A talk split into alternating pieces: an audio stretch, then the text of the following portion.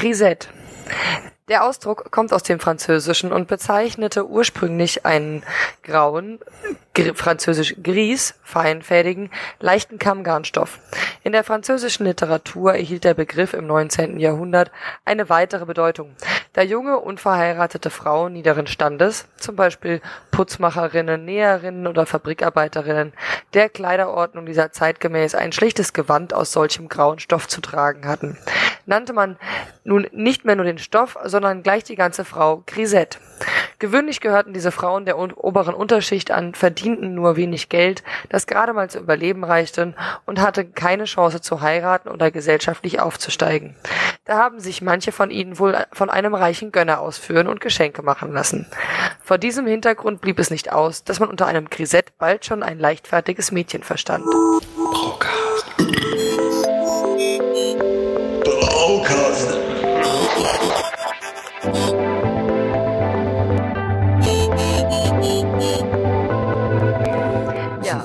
Hallo und herzlich willkommen äh, zu einer neuen Folge Braucast. Ähm, ja, heute geht's um leichtfertige Mädchen. Also nein, natürlich nicht. es geht um den Braustil Grisette. Und äh, diesmal dabei sind der Bene. Hallo Bene. Gute. Und der Hase. Hi. Ja, diesmal zu dritt und äh, mit einem wundervollen Thema der Grisette. Ähm, ich habe bei Hopfenhelden gelesen, das ist das neue heiße Ding nach den IPAs. Dann müssen wir es natürlich auch behandeln. Aber was zur Hölle ist eine Grisette? Äh, also, ähm, eine Grisette ist meistens so um die dreieinhalb Prozent Alkohol ähm, also drei bis fünf Prozent Alkohol, genau, also ein erfrischendes, helles und hopfiges Sommerbier. Ähm, was für den Alkoholgehalt, das es hat, äh, eigentlich einen äh, erstaunlich hohen Körper hat. Also für drei Prozent ist es ein sehr volles Bier, was nicht unbedingt leer wirkt. Man hat eine spürbare Hopfenbittere und ein leichtes Hopfenaroma. Also das Aroma ist ganz dezent in der Nase, so wie man so schön sagt beim Pilsener, eine Hopfenblume. Ähm, die Hochzeit des Stieles war um 1900 in der Hainaut-Provinz in Belgien. Hainaut geschrieben. Und genau, im Unterschied zur Saison wurde Grisette jung und frisch getrunken wogegen halt das Saison äh, geaged und gelagert und leicht säuerlich wurde ähm, und ebenfalls berichtet wurde, dass das Grisette nicht sauer war. Gibt natürlich vereinzelte Ausnahmen für den Fall, ähm, bei eben besonderen Kategorien von Grisette. Äh, zum Beispiel Kategorien gibt es Grisette Ordinaire, das ist das Standard-Grisette von drei bis fünf Prozent. Dann Grisette de Saison von fünf bis sechseinhalb Prozent Alkohol. Und Grisette Superieur von sechseinhalb bis acht Prozent Alkohol. Ungefähr. Womit wir dann nicht mehr unbedingt bei den leichten Sommerbieren wären, wa? Genau, korrekt. Aber wenn man quasi die, die Brauanzahl oder die, die Stile anguckt, wie oft sie gebraut wurden, dann wurde Grisette ordinär mit einem sehr hohen Abstand gebraut. Genauso wie quasi normales Lagerbier, also ein helles oder ein dunkles, mit Abstand mehr gebraut werden als die Böcke, also heller Bock, mhm. Doppelbock und so weiter. Genau. Aber das heißt, Grisette äh, ist im Prinzip ein äh, ungelagerter Saison. Ja, nicht in allen Teilen. Jein. Aber wir haben ja dieses, äh, das Grisette Jeune, wie es ja auch heißt, dieses Ordinär, das ist, wird ja eigentlich direkt äh, getrunken und gar nicht gelagert eigentlich. Genau. Und die Grisette Saison und Grisette Superieur, die wurden eventuell mal gelagert. Oftmals wurden die auch direkt rausgehauen.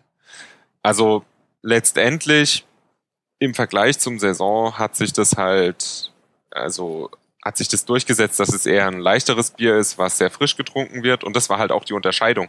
Es gab zu diesem Zeitpunkt beides. Das heißt quasi, der Stil entwickelte sich in der Mitte des 18. Jahrhunderts, also 1750 rum, und wurde dann immer mehr bis zur Hochzeit in 1900. Und 1900 gab es sowohl Saison, was quasi gelagert wurde und leicht säuerlich wurde und auch über ein Jahr hinweg gelagert wurde, dann verschnitten wurde in Bier de Coupage zum Beispiel. Und das wurde dann halt eben wirklich funky, sauer und so weiter verkauft. Und das Grisette war eben das Gegenstück, was halt auch so ein bisschen aufkam, wenn man sich überlegt, wenn es 1900 die Hochzeit war, ist es auch ein, äh, dann ist es auch im Endeffekt eine Konkurrenz zum Pilsener. Mhm. War in der Zeit nicht auch, dass das Mild aufgekommen ist? Das Mild war ja auch so ein Frischbier, was du halt im Prinzip nur am, also direkt frisch getrunken hast, ne? Nee, generell Frischbiere gab's damals schon immer. Also selbst, ah, okay. also 17., 18. Jahrhundert war frisches Bier generell auch ziemlich hip. Also das war das Bier, was halt Laufbier hat man es auch genannt, was wirklich durchgelaufen ist.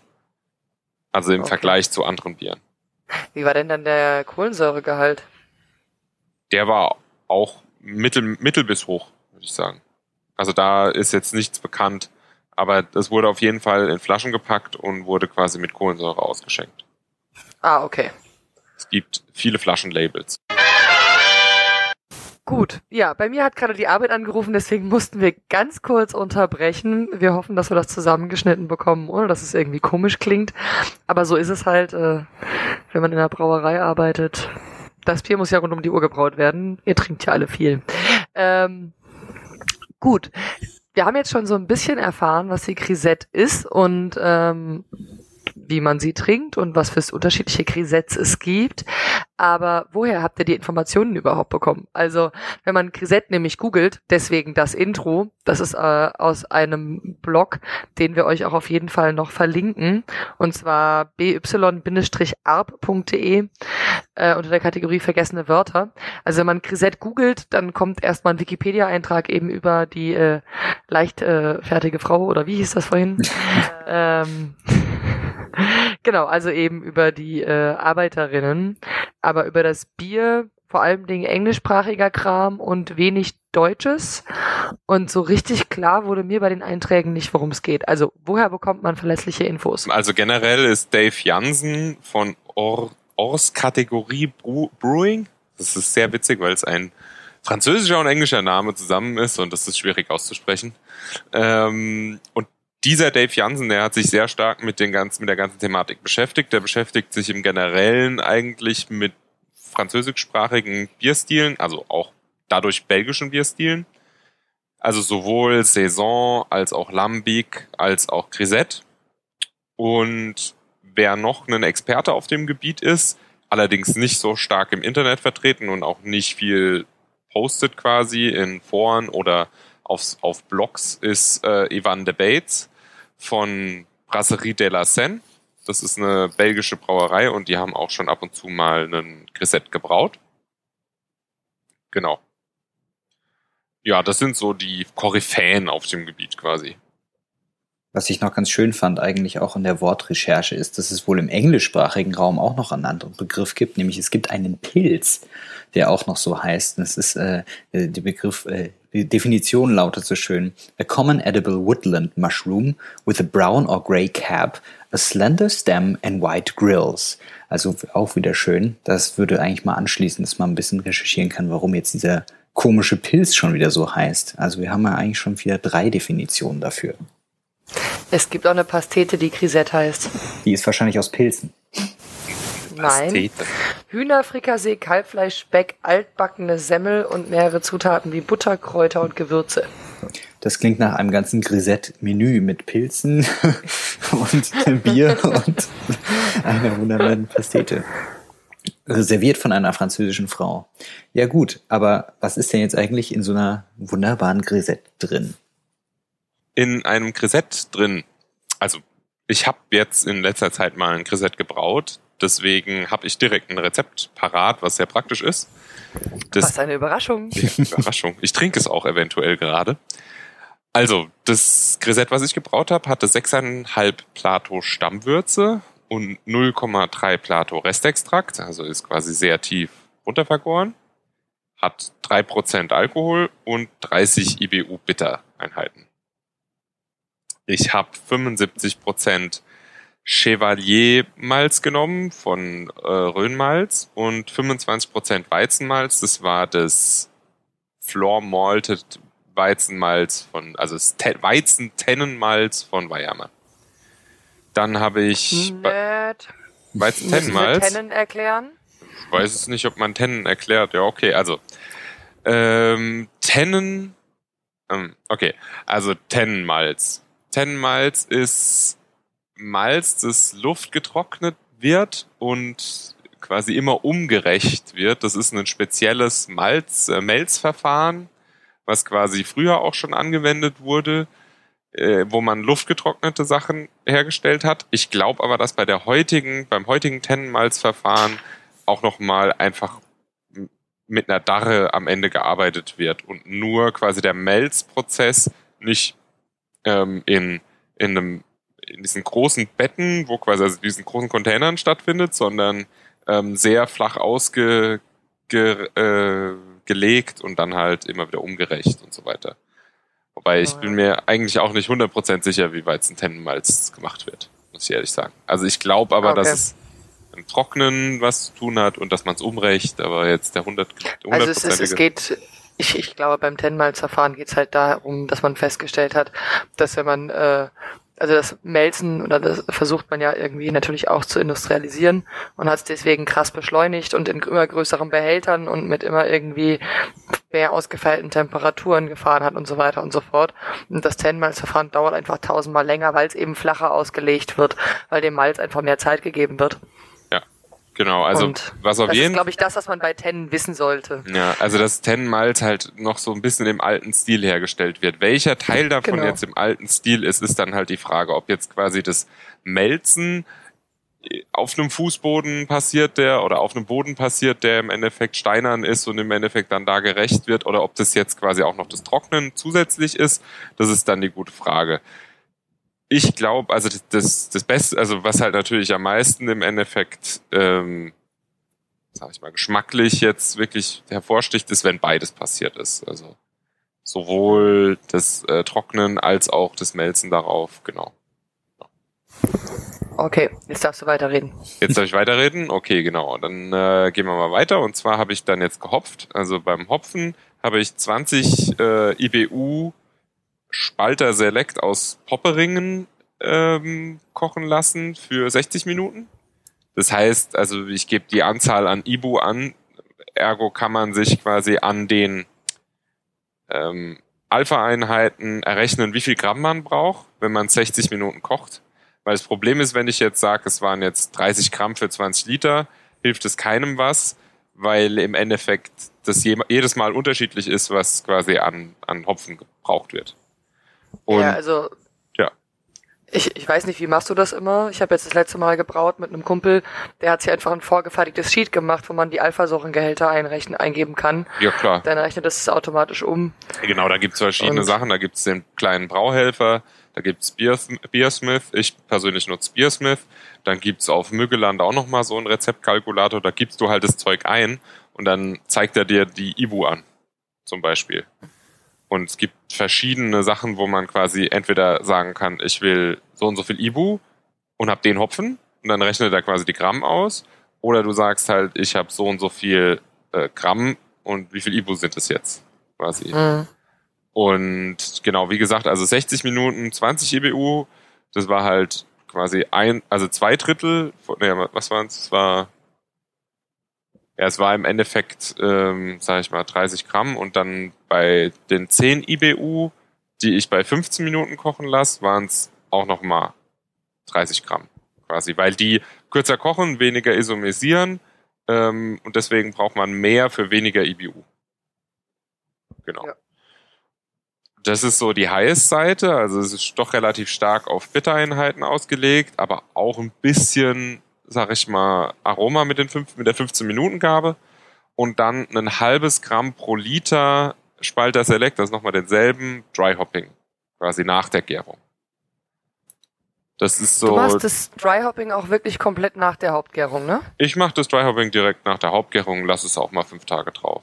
Also man kann, okay. man kann das, es gibt verschiedene Wege, wann man es geben kann. Also man kann es auch zum Beispiel einfach bei bei der, beim Abfallen des Kräusens, also wenn quasi der Hauptteil der Gärung rum ist und so langsam die Aktivität nachlässt, dann wird der Sauerstoff, den man einträgt, nochmal aufgenommen. Aber das war jetzt bei mir nicht so mega tragisch, weil ich es dann direkt ins Keck hab und quasi fünf Tage stehen habe lassen und ein bisschen CO2 drauf und gut ist. Ergo, ja. halbes Gramm pro Liter draufgegeben, fünf Tage stehen lassen und dann ab in, ab in die Kühlung. Vergoren habe ich das Ganze mit einer 3711, das ist eine French Saison Hefe heißt die. Und die habe ich bei Raumtemperatur vergoren, was halt so 26 bis 28 Grad ist, was ein bisschen warm ist für die. Aber ich hatte halt gerade noch keinen Kühlschrank da. Ich habe jetzt in, äh, in amerikanischen Rezepten dazu, habe ich auch gesehen, dass die ganz bisschen Koriandersamen mit reingepackt hatten beim Kochen. Ähm, ist es denn jetzt im traditionellen Braustil da überhaupt mit drin gewesen oder ist es jetzt wieder so eine typische? Nee, das ist so eine Erneuerung. Also mhm. die amerikanischen Rezepte haben, sind häufig komplett am Ziel vorbei. Deswegen hat der Dave Jansen das auch alles schön aufgeschrieben und halt versucht, das Ganze zu verbreiten, weil ganz viele von diesen Rezepten sind einfach sehr stark am Ziel vorbeigeschossen, also am historischen Ziel. Mhm. Quasi. Genau. Das heißt, man hat so ein Grundrezept genommen, was mal eine Grisette hätte werden können und dann einfach dran mit rum experimentiert. Ich glaube noch nicht mal das. Ich glaube, es war einfach nur, es gab dieses Brewing with Wheat, äh, also Brewing with Wheat und, ähm, und Farmhouse Ales. Und da war es hm. jeweils drin, aber da waren halt super wenig Informationen dazu. Und halt auch teilweise die Stammwürzen komplett über verteilt. Also ich glaube, bei Farmhouse Ales war es super viel. Da war es hauptsächlich so die Superior, also irgendwie fünf bis sieben oder so. Und mhm. halt bei dem Brewing with Wheat war es, glaube ich, kleiner, aber ich weiß es jetzt auch nicht genau.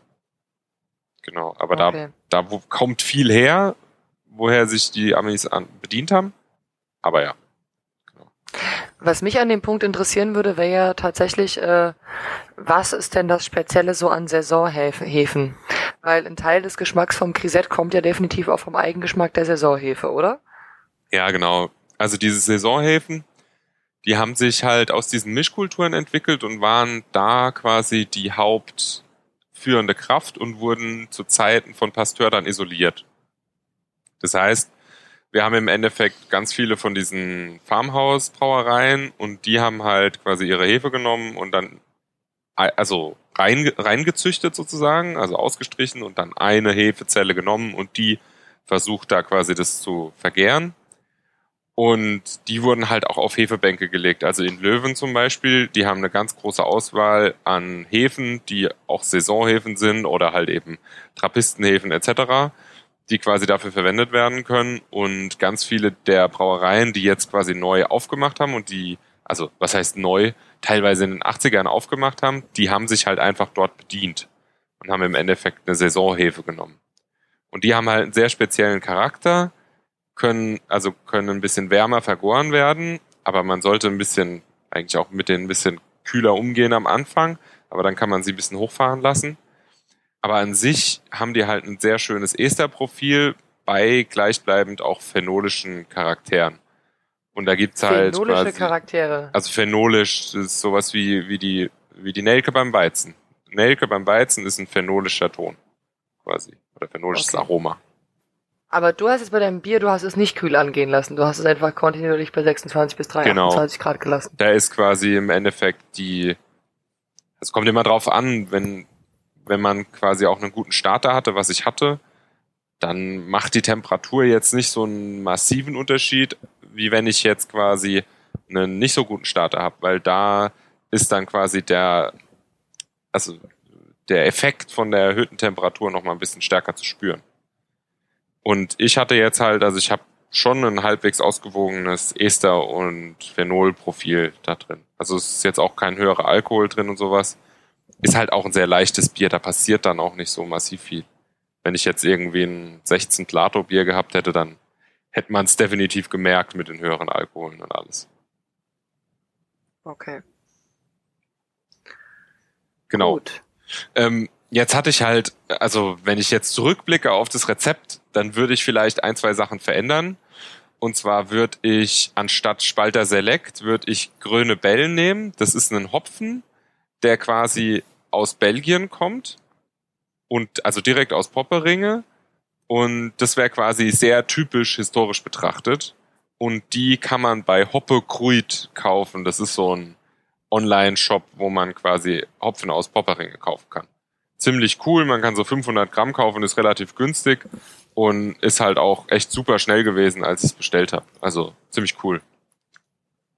Ja, Mhm. und genau, was ich noch verändern würde, wäre quasi den Weizenmalzanteil runterfahren, aber dafür dann 13% Spitzmalz, also Weizenspitzmalz zu nehmen. Das ist so, das ist weniger modifiziert, das haben wir bei der letzten Folge oder vorletzten Folge vom Maischen im Endeffekt mit drin gehabt, dass Spitzmalz untermodifiziert ist und dadurch mehr Proteine hat. Genau. Untermodifiziert. Genau, das heißt quasi, dass die Proteine noch nicht so aufgeknabbert sind. Also ein Protein ist ein Ah, lang, stimmt, ich lang erinnere mich ja. genau, ein Protein ist ein langkettiges Molekül und äh, wenn man es modifiziert, schneidet man in kleine Stücke und je kleiner diese Stücke sind beim Protein, dann wird es irgendwann zur Aminosäure. Und Aminosäuren sind im Endeffekt Stickstofflieferanten und deswegen wird es oftmals so ausgedrückt. Also da gibt's dann den Kolbach-Index und sowas. Aber das, da kommen wir später nochmal drauf. Genau. Okay. Ähm, und ich würde natürlich die Hefe kälter führen. Also was man meistens so macht bei so Hef also bei Saisonhefen, was eigentlich ein guter, gutes Ding ist, ist, man geht 19 Grad drei Tage lang, dann geht die so langsam los und ist ein bisschen unter, also wird so ein bisschen unter Verschluss gehalten, vor allem bei der Estergenerierung und halt auch generell, so die, die rastet da nicht komplett aus. Und dann kann man sie langsam hochgehen lassen auf 28 Grad. Und da steigt die, die, die Aktivität nochmal. Also nach drei Tagen kann man dann das getrost machen. Ist überhaupt kein Problem. Und die gibt nochmal richtig Gas und macht quasi wirklich alle Zucker weg. Weil das macht sie so oder so. Und zum Beispiel bei der 3711, also die ich jetzt benutzt habe, die geht teilweise sogar in den Minusbereich Plato. Also da hast du dann teilweise 0, also minus 0,5 Plato. Also wirklich alles an Zucker weg, was da ist. Und das dauert manchmal, also wenn du das jetzt, wenn ich es bei 19 Grad einfach halten würde, würde das zwei Wochen dauern. Also und dann geht man einfach, nachdem man das ganze 19 Grad, drei Tage, geht man langsam auf 28 Grad hoch. Bei dem Anstieg, den man langsam macht, geht die Aktivität der Hefe nochmal hoch und die fermentiert quasi zu Ende. Wenn man das Ganze jetzt irgendwie nur auf 20 Grad oder 21 Grad hochzieht, dann dauert das Ganze ma manchmal doch ein bisschen länger. Also jetzt zum Beispiel die 3711 oder auch andere Saisonhefen, die dümpeln dann manchmal länger vor sich hin. Die fermentieren zwar immer noch, also vor allem die 3711, aber die, die geht dann so ganz langsam im Extrakt runter. Und wenn man dann quasi auf 28 hochgeht, dann geht das Ganze relativ flott. Also das heißt, die Aktivität der Hefe geht nochmal hoch und die macht dann wirklich fertig. Und dann kann man das Ganze auch immer wieder messen. Und meistens geht die 3711 auf 0 Plato runter, also die vergärt wirklich den kompletten Zucker, der im Endeffekt da ist. Dann, wenn die Gärung quasi komplett fertig ist, also klar immer messen, dann macht man einen Cold Crash, also dann haut man das Ganze schön in, in die Kühlung. Und vorher, also vier Tage bevor man Cold Crasht ungefähr, schätzt man da natürlich alles ab, also irgendwann kennt man dann die Hefen dann kann man die Kalthopfengabe geben, also das Dry Hopping. Genau. Das ist jetzt so, wie ich jetzt mein Rezept nochmal ein bisschen verbessern würde, sozusagen. Also die, diese Gärführung nochmal ähm, exakter machen und eben steuerbar. Aber wie gesagt, also da kommt jetzt dann nochmal ein Kühlschrank ins Wohnzimmer und dann geht es auch wieder. Ja gut, bald kannst du bei dem Wetter ja auch anfangen, das einfach so zu machen. Die 19 Grad sollten wir bald ja wieder erreichen. Ja, es war ja nicht, war ja einfach mal 30 Grad. Das passiert ja mal hier. Genau. Genau.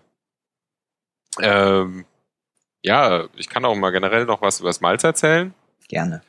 Also, äh, es gab, es gibt relativ wenige Rezepte von dem Bier. Ähm, ein Rezept ist von 1872. Das war von Pelzet. Der beschreibt im Endeffekt so, so den Ablauf und eigentlich auch schon so ein Rezept, aber ich glaube, er hat jetzt nicht selber gebraut, aber trotzdem beschreibt er quasi die Schüttung mit 88 Prozent ähm, Gerste. Das war sechszeilige Frühlingsgerste und 12 Prozent untermodifizierter Weizen. Was ist denn Das jetzt eine, eine, eine sechszeilige Gerste? Was ist da der Unterschied nochmal? Also un, unmodifizierten Weizen hatten wir ja gerade eben schon, aber die sechszeilige Frühlingsgerste? Also die, die sechszeilige Gerste ist mittlerweile nicht mehr so üblich. Die meisten nehmen zweizeilige, also das heißt, das sind dann wie viel ähm, Gerstenkörner sozusagen an einer Ähre im Querschnitt sind. Ah, Also Okay. das heißt, bei der einen sind es so zwei Reihen und bei dem anderen sind es sechs Reihe, Reihen quasi an einem Korn. Also wenn du es durchschneiden würdest, Mhm. so einmal. Weißt du? mhm. Ein bisschen schwer zu beschreiben, glaube ich. das Aber klingt genau. nach einem Bild für die Shownotes auf jeden Fall. Ich, ich denke auch, das sollten wir vielleicht reinpacken. Und auf jeden Fall der Unterschied zu der zweizeiligen Gerste ist, dass quasi die sechszeilige mehr Protein hat, generell, was jetzt natürlich mit neuen Züchtungen auch so ein bisschen weggegangen ist, aber früher war das auf jeden Fall massiv.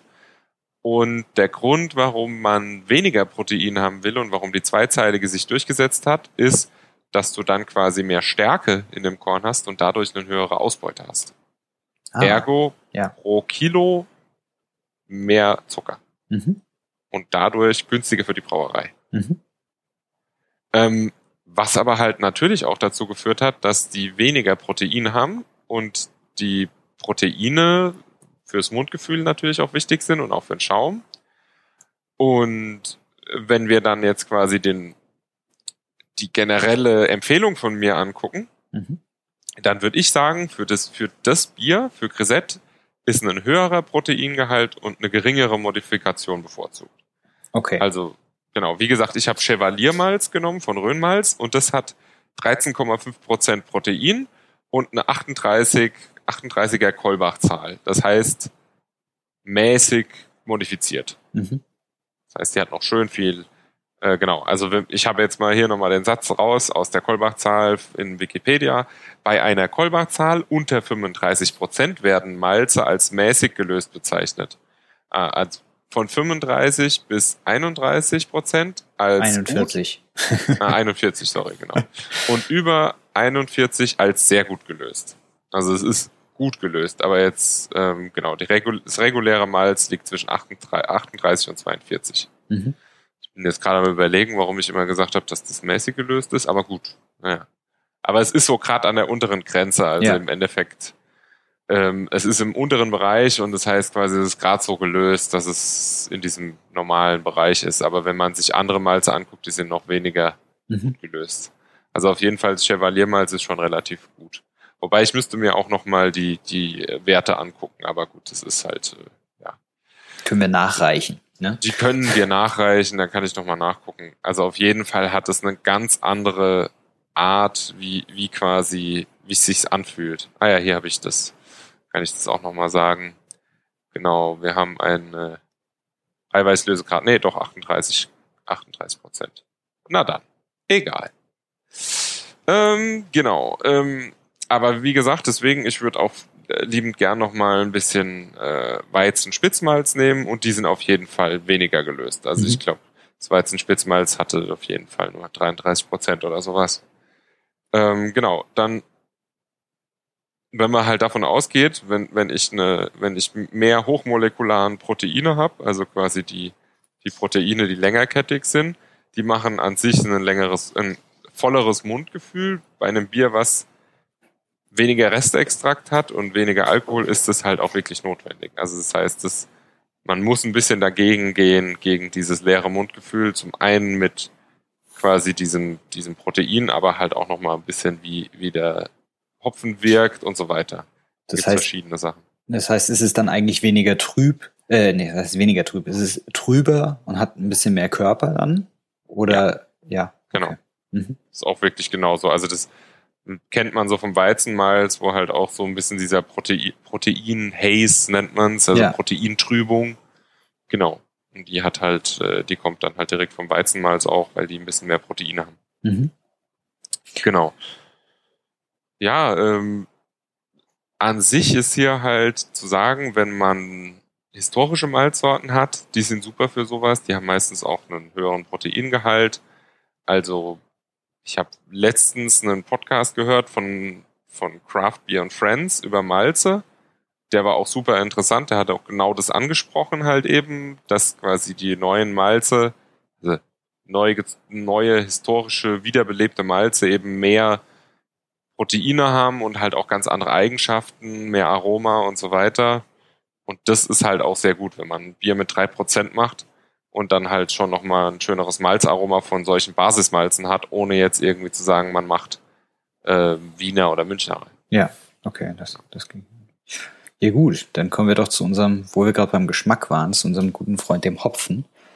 Ähm, Genau. Ja, wie ging's denn da von dannen? Ja, also historisch gesehen wurden generell belgische Hopfen benutzt, also belgische Landrace Hops nennt man also die landestypischen Rassen oder Arten von Hopfen. Und das waren, ähm, also die Anbaugebiete dafür waren eben äh, Eno, aber auch Popperinge und Aalst, wobei wir heutzutage nur noch in Popperingen Hopfenanbau haben, also soweit ich weiß. Und dort gibt's halt eben auch noch ein paar alte belgische Hopfensorten, wie die Grüne Bell oder die Corneux. Mhm. Und die wurden auch bei Grisettes verwendet. Also es gibt quasi äh, Referenzen darauf, dass Grüne Bell in Grisette verwendet wurde. Also wenn man dann jetzt quasi eine Rekonstruktion des, des Stiles machen will, dann wird man einfach hergehen, wie gesagt, 4% Alkohol, dann eben 88% äh, Gerstenmalz und dann nochmal 12% Weizenmalz oder Weizenspitzmalz in dem Fall. Und dann kommt man schon ziemlich nah hin, wenn man dann quasi auch noch den Hopfen nimmt. Mhm. Und wie gesagt, bei Hoppekrut kann man den kaufen und man nimmt ungefähr drei bis vier Gramm pro Liter Hopfen, den man quasi kocht. Und von der Kochzeit eher den Fokus auf die bittere Bitterausbeute legen. Also nicht einfach alles bei 15 Minuten reinschmeißen, dann wird's nicht bitter genug. Und bei 90 Minuten kochen wird's dann schon bitter genug. Mhm. Also auf jeden Fall. Und optional ist eine Kalthopfengabe von weniger als ein Gramm pro Liter.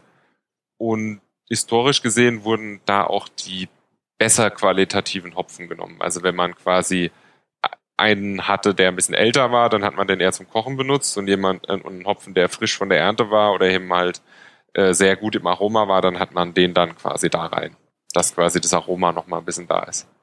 Jetzt bin ich gerade ein bisschen überfragt. Wann, wann geht Hopfen in die Ernte? Welche Jahreszeit ist das genau? Das ist das ist so im Herbst rum Hm. wird er jetzt, also jetzt wird er gerade geerntet jetzt schon, Okay, das weil heißt- halt jetzt dieses Jahr so schnell ist. Das passt ja dann eigentlich auch zu äh, gerade dieser Zeit, wo dann auch gerade die junge Grisette gebraut wurde. Ne? So vom, von der, vom September her, so in der Richtung.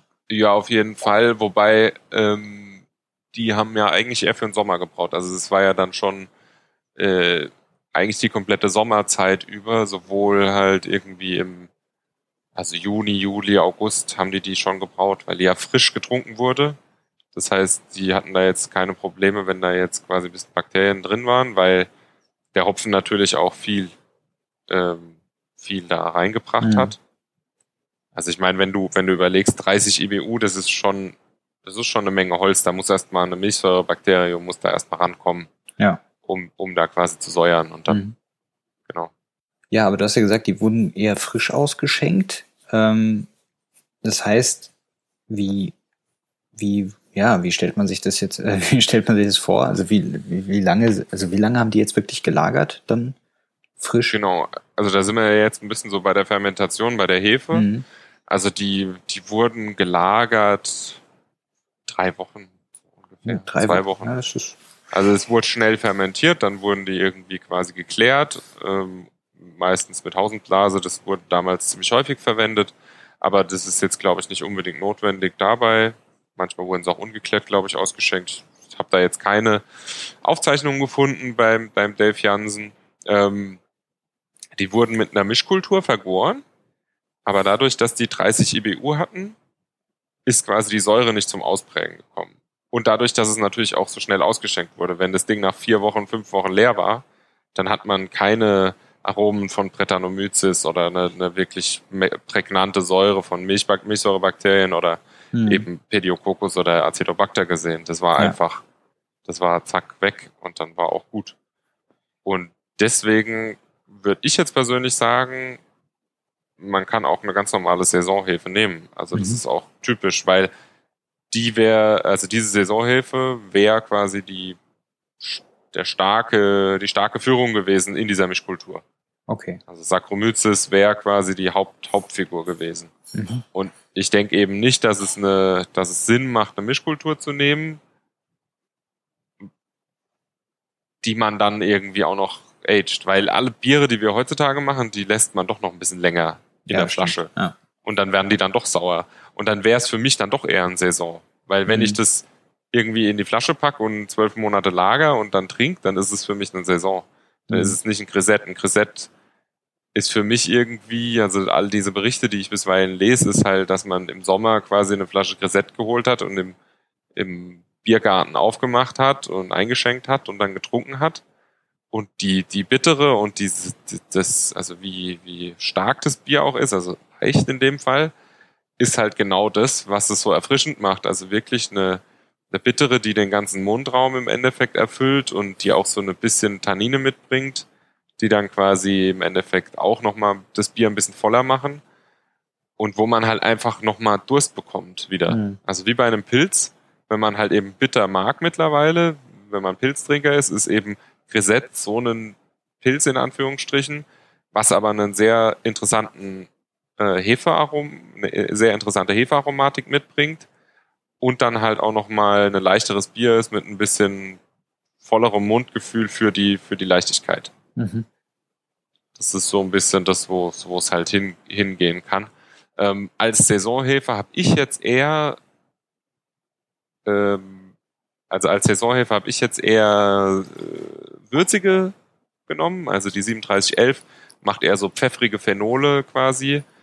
Man kann aber auch Saisonsteins Monster nehmen, die ist so ein bisschen ausgewogen. Die hat so ein bisschen die Frucht, aber auch so ein bisschen die Würzigkeit von der 3711. Aber halt auch die eher fruchtigeren Dupont-Hefen die kann man auch nehmen. Also es gibt, es gibt so viele Ausprägungen, auch die Blogie-Hefe, die äh, 3726 zum Beispiel.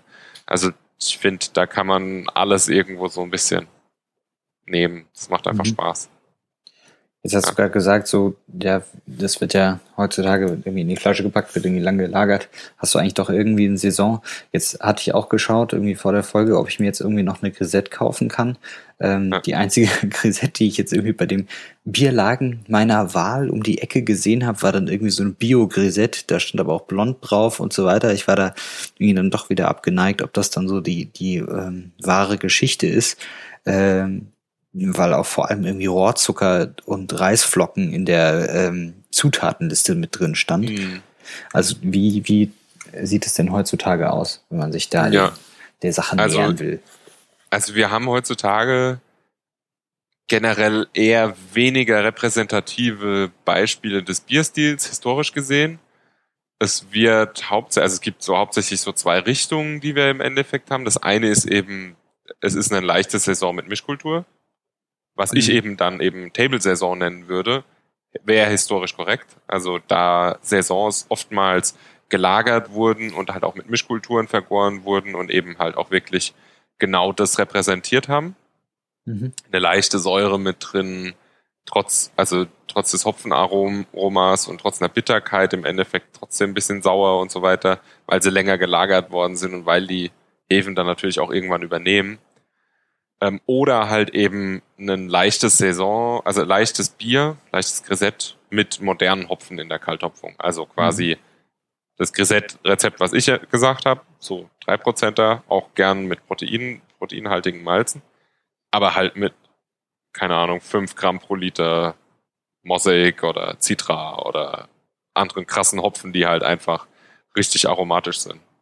Ähm, und eben diese modernen, modernen Hopfen in der Kalthopfung, die dann gern mal ähm, den Charakter der Saisonhefe überdecken oder halt nur so eine leichte, würzige Note mit rauskommen lassen, weil einfach die Ester keine Chance haben gegen solche äh, brachialen Aromen wie jetzt irgendwie einen Citra oder einen äh, Simcoe oder sowas. Und die überdecken dann halt mal schnell die, die Hefen, Hefearomen, die halt auch doch bisschen filigran sind. Aber ich finde halt auch, was bei solchen Bieren häufig der Fall ist, ist, dass die durch quasi einen sehr hohen Alphasäureanteil bei den Bitterhopfen, also wenn man jetzt quasi mal vergleicht, einen, einen äh, Citra hat ich glaube, 10er Alphasäure, aber die Betasäure ist bei 3%. Und wenn man das jetzt aber zum Beispiel mit einem Saphir aus Popperinge vergleicht, der hat 3,5% Alphasäure und 5,5% Betasäure. Ui. Das heißt quasi, die sind komplett unterschiedlich von der, von der ähm, Ausprägung. Und eine Beta, also eine bittere, die durch Betasäure kommt quasi, die ist ganz anders da im Mund. Das Mhm. heißt, wenn ich quasi einen 30 IBU Bier mache mit sehr viel Alphasäure, dann ist es so eine spitze Säure, also spitze bittere, die aber auch schnell abfällt. Und bei der Betasäure bleibt die einfach im Mund. Die Mhm. ist einfach so, das ist so trocken und tanninig Mhm. quasi. Und macht so wirklich, also äh, da, da fängst dann an, im Endeffekt wie bei so einem Rotwein auf einmal zu speicheln. quasi. Ja. Und das ist halt der Unterschied zwischen Alpha und Betasäure. Deswegen, wenn man zum Beispiel das XX Bitter trinkt, das ist so ein Bier äh, von der Ranke aus Belgien, das hat genau das. Du trinkst es und dann denkst du so, wow, okay, das ist, das ist echt bitter. Und es bleibt und es wird mehr im Vergleich zu einem American IPA, wo du halt das auch hast. Aber das American IPA hat halt 70 IBU Mhm. und das XX Bitter hat 40 oder 50 oder Okay, was. ja. Also viel weniger, aber viel mehr Betasäure. Also Mhm. es ist quasi eine ganz andere Art der Bittere. Ja. Finde ich persönlich. Muss man Ähm, probieren. Ja, genau, muss man, muss man einfach mal probieren. Also ich kann jedem empfehlen, das XX Bitter zu trinken. Das hat auch, also ich glaube, es hat schon was irgendwo mit dem, mit dem Grisett zu tun. So, jetzt haben wir ja relativ viel darüber gehört, wie sich das Ganze heutzutage irgendwie ausgestaltet. Wo kann ich denn jetzt eigentlich mal eine Grisette kaufen, wenn ich eine trinken will? Ja, eigentlich, eigentlich waren wir noch gar nicht fertig. Ach es so, gibt ja noch, es gibt ja noch einen, noch eine Ausprägung. Also neben den ganzen modernen Hopfen, so das passiert halt häufiger auch so in unserem Raum und so, gibt's in, in Amerika noch quasi eine Ausprägung mit Mischkultur. Also das heißt quasi, was ich vorhin schon erwähnt habe, dass quasi irgendwelche Brauer ein, ein leichtes Bier nehmen und darauf eine Mischkultur packen. Das in, also sowas wie äh, Brauereien wie Santa Andarius und Hill Farmstead und Chester King nehmen das dann halt und packen das in Fässer oder Fuder oder sowas und ziehen das dann auf die Flasche und lassen das mit der Mischkultur nachgären. Das heißt quasi, es ist leicht säuerlich, es hat Brettaromen und so weiter. Also quasi alles, was irgendwie auch ein bisschen mit Saisons in Verbindung kommt.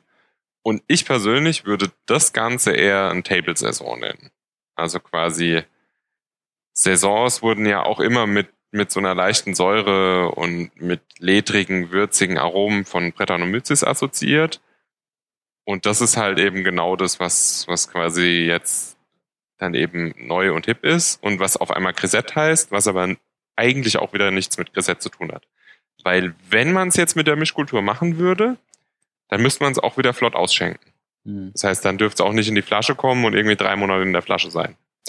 Und schwappt das jetzt auch praktisch rüber hier nach Deutschland oder ist es eher so ein Trend, der sich gerade dort manifestiert? Ja, den gibt's auch in England und sowas. Also Hm. Die, die Sache ist ja die, in Deutschland haben wir ja eigentlich per se keine Sauerbrauereien. Also ich kann die Sauerbrauereien an zwei Händen, ein, zwei Händen abzählen. Das ist Schneeeule, das ist Kempker, das ist Flügge, das ist Brandta, das ist also die, die auch noch Brettanomyces und Mischkultur mit reinpacken und nicht nur halt eben Milchsäurebakterien im Ja. Kettelsauer. Quasi. Da gibt's definitiv nicht so viele Hm. dann halt vielleicht Vagabund, Lemke und so, halt quasi die, die Berliner Weiße machen und damit eine Mischkultur benutzen. Ja. Genau, es, fangen jetzt Leute, also Leute mehr und mehr an, eben halt auch mal ein Brettbier zu machen. Also Orca-Bräu zum Beispiel auch, macht auch ab und zu mal Sauers und halt auch mal Brettbiere, aber es ist halt alles noch so in den Anfängen. Es beginnt sich gerade zu, zu, zu formieren und dadurch ist halt auch jetzt gar nicht irgendwie so dieses Interesse oder diese diese Vielfalt da, dass man sich jetzt mit einem anderen Bierstil absetzen muss, der quasi nicht bekannt ist und wo man dann eben was draufschreibt, obwohl man eigentlich noch gar nicht so 100% weiß, was es ist. Verständlich. Genau. Aber das heißt, ich muss öfter zu dir kommen. Und das letzte Mal, die Grisette hat gut geschmeckt. Es ging runter wie äh, Wasser, war sehr süffig. Ähm, Sehr gut. das heißt, äh, die gibt's dann praktisch nur bei dir. Ja, also das Problem ist wirklich, dass wir in Deutschland jetzt nicht unbedingt Repräsentationen von dem Stil haben. Es gibt in Belgien ein paar so ab und zu findet man sowas. Also von Brasserie de la Seine jetzt, ne, vom Ivan de Betz, der hat mal eine gebraut. Die Frage ist, wann er mal wieder eine braut. Quasi auch direkt als ähm, Wink zu der, aber ich meine, seine Biere sind schon ähnlich in dieser Richtung. Wir haben ein interessantes Hopfenaroma, äh, interessantes Hefearoma mit verbunden mit eben äh, Hopfen, die eher kontinental sind. Aber an sich gibt's jetzt aktuell wenig Reset und man, also wenn man Hobbybrauer ist, dann sollte man sich definitiv mal antun. Das ist, eine, ist ein wundervolles Rezept, was halt auch echt flott geht, gut schmeckt und einfach auch spannend ist und halt wirklich ein Trinkbier ist. Also es ist mal was anderes als einen Session IPA zu machen oder halt eben einen, einen Pilz mit fünf Prozent, dann trinkt man doch nicht so viel. Wenn man einen Grisette mit drei Prozent hat, dann kann man doch einfach mehr im Garten trinken und man ist nicht gleich so fertig, wenn man zwei jetzt getrunken hat. Vor allem irgendwie, wenn man doch noch fit sein muss, irgendwie am nächsten Tag oder so. Das ist ein Bier, was man schön im Feierabend trinken kann. Genau. Wunderbar. Das ist doch eigentlich auch der richtige Ausklang für diese Folge zu diesem Thema. Das heißt, äh, der Sommer geht ja noch ein bisschen, dann will man sich in den Garten setzen, noch ein schönes leichtes Bier trinken. Das passt doch eigentlich ganz gut. Da ja, fällt mir aber ein, wir sollten noch einen kleinen Shoutout machen zu einer ganz gewissen Milk the Funk Folge. Uh, ich weiß Na. gar nicht, wovon du redest. dann schieß mal los. ja, also ich habe ähm, auf Milk the Funk eine Folge, also Milk the Funk the Podcast. Es gibt quasi zum einen die Facebook-Gruppe, sowohl als auch das Wiki und jetzt aber auch einen Podcast. Und dort habe ich eineinhalb Stunden über Berliner Weiße gesprochen und dort auch erwähnt, dass ich ein Buch über Berliner Weiße jetzt schreibe. Also ich habe jetzt angefangen, quasi die Recherchearbeiten anzufangen und wir hatten auch schon den ersten Durchbruch in den Recherchearbeiten. Zusammen mit Ulrike von Schneeheule mache ich das. Aber halt natürlich auch der Partner, also der Andreas Wiegald. Ähm, genau, und dort werde ich jetzt weiter an Buch schreiben. Mal sehen, wann wir soweit sind. Das Buch wird auf jeden Fall auf Englisch geschrieben, um halt eben die Leserschaft ein bisschen zu erweitern. Später vielleicht wird es dann auf Deutsch wieder übersetzt. Genau. Und dann schauen wir mal. Ja. Das klingt doch auf jeden Fall auch nach einem guten Podcast beim nächsten auf die Ohren hauen, wenn man äh, durch die Biershopping-Meilen tingelt, um sich neu genau. einzudecken. Wenn man der Englisch englischen Sprache mächtig ist. Ja. Dann einen schönen Abend und äh, Cheers. Cheers.